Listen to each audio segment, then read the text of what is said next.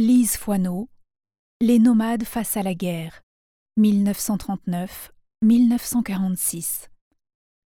Lise Foineau est une jeune ethnographe. Avec son ami photographe Valentin Merlin, elle a vécu pendant un an et demi dans une caravane et a partagé les conditions d'existence d'une mosaïque de collectifs roms, sinti, manouches, yéniches, gitans ou voyageurs.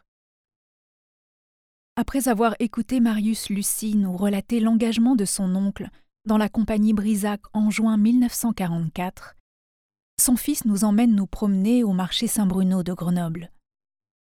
Derrière les étals de mercerie, de bijoux fantaisie, d'habits et de vaisselle en plastique, se tiennent des Sinti, des voyageurs et des gitans français. Les marchands auprès desquels nous sommes introduits nous racontent de courtes anecdotes sur leurs ancêtres pendant la Seconde Guerre mondiale. Tel père fut déporté à Buchenwald en décembre 1943. Tel oncle fut tué au fort Montluc, à Lyon, en tentant de s'évader. Tel grand-père participa à la libération de Grenoble.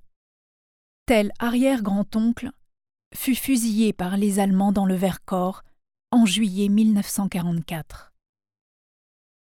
Ces souvenirs évoquent les centaines d'archives que nous avons dépouillées dans toute la France. Chaque histoire entendue s'associe à des documents administratifs émanant des différents services de l'État. Enserré entre les immeubles de la place, le marché Saint-Bruno apparaît à la fois comme le lieu d'une mémoire vive et l'endroit privilégié d'une transmission intergénérationnelle. Autour de nous, vendant mille marchandises, se trouvent des descendants de maquisards et de combattants qui luttèrent contre les autorités allemandes et le régime de Vichy, essayant d'échapper aux persécutions visant les nomades. Tandis que nous nous apprêtons à quitter le marché, l'un des vendeurs résume l'impression étrange qui peu à peu nous saisit. Les voyageurs n'ont pas été discrets dans l'histoire. C'est l'histoire qui est discrète sur les voyageurs. La non-discrétion des voyageurs, habile métaphore d'une résistance qui ne dit pas son nom, est l'objet de cet ouvrage. Dès les prémices de cette recherche, plusieurs personnes, souvent historiennes de métier, se sont montrées sceptiques. Une telle étude pourrait-elle échapper à l'événementialité d'une chronique ou à l'accumulation d'anecdotes individuelles?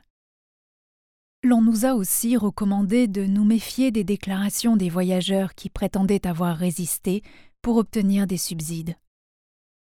D'autres interlocuteurs craignaient à l'inverse qu'en nous concentrant sur les résistances, nous ne finissions par minorer les traumatismes subis par les persécutés.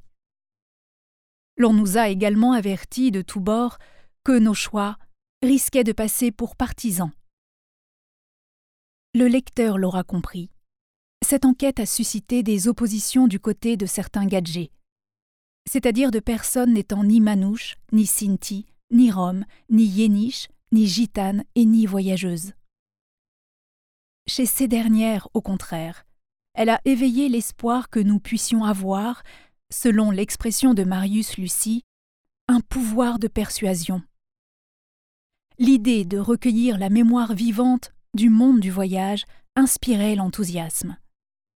Ces défiances et encouragements indiquaient bien la difficulté d'écrire l'histoire de collectifs qui ne sont que très rarement pris en compte par les études et les synthèses académiques sur la Seconde Guerre mondiale.